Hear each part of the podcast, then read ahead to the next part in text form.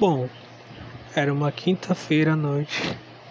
Meu pai chegou mais cedo do trabalho e resolveu que no dia seguinte a gente ia pro sítio da minha avó, porque ela estava doente.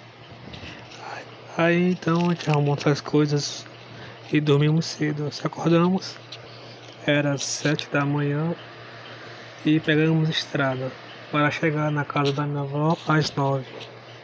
Chegamos lá no horário, no horário dito, nove para as dez horas.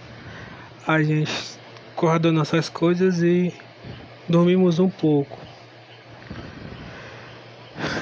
Nisso era sexta-feira 13. Meu primo Bento, depois do almoço, me convidou para ir curtir um forró com ele à noite. Pedi meu pai e ele não deixou.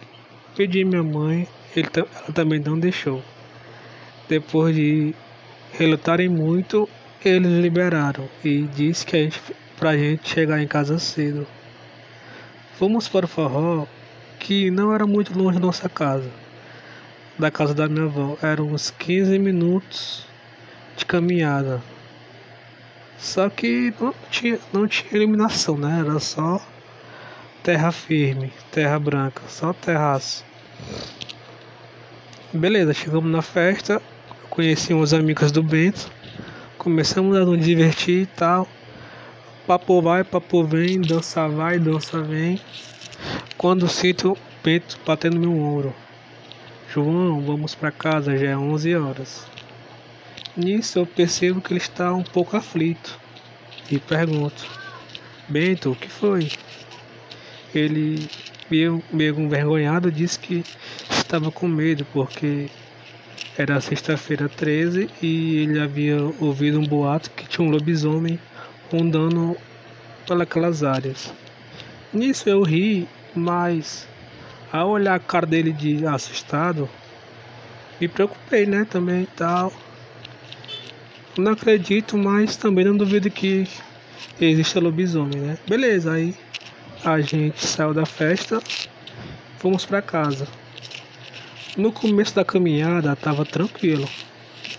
A gente escutava a festa do. perto da gente, né? Aí, com cinco minutos de caminhada, o silêncio tomou conta. Só era eu e Bento numa estrada deserta de carrapicho. Branca, a luz da lua iluminava a estrada. Beleza, nisso a gente começou a caminhar tal, conversando e tal. Depois de um tempo, a gente começa a escutar passos pesados na mata, atrás da gente. Bento já fica assustado e pede pra gente acelerar o passo, né? E eu também, começamos a andar mais rápido.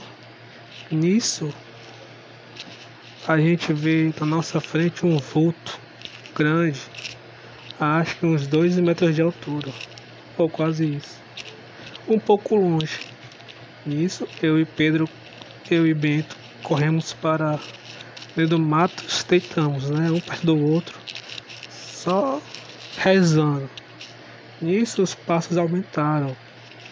Aí estavam acho que uns 3 metros da gente, quando do nada começou a correr. Aí ainda ficamos deitados, com medo um pouco de tempo. Quando tive coragem e coloquei. Olhei para a estrada, né? Não tinha nada, só, só a estrada mesmo. Bento se levantou e fomos correndo para casa. Nisso, com a correria, a gente avista no portão o senhor, que era o Dom João, um vizinho da, da minha avó, né? Um vizinho, que falou que pouco tempo antes tinha alguém tinha entrado na casa dele no chiqueiro das galinhas e tinha feito uma bagunça. A gente perguntou o que foi, ele falou que ele correu pra cá. Galera, nosso coração gelou porque ele falou que talvez tenha sido lobisomem. E isso ficou eu fiquei em choque, né? Porque a gente podia ia batendo de frente com o bicho, né? E até hoje não esqueço a história. No dia que a gente quase bate com o lobisomem. E aí, vocês acreditam ou não? Conta aí pra gente.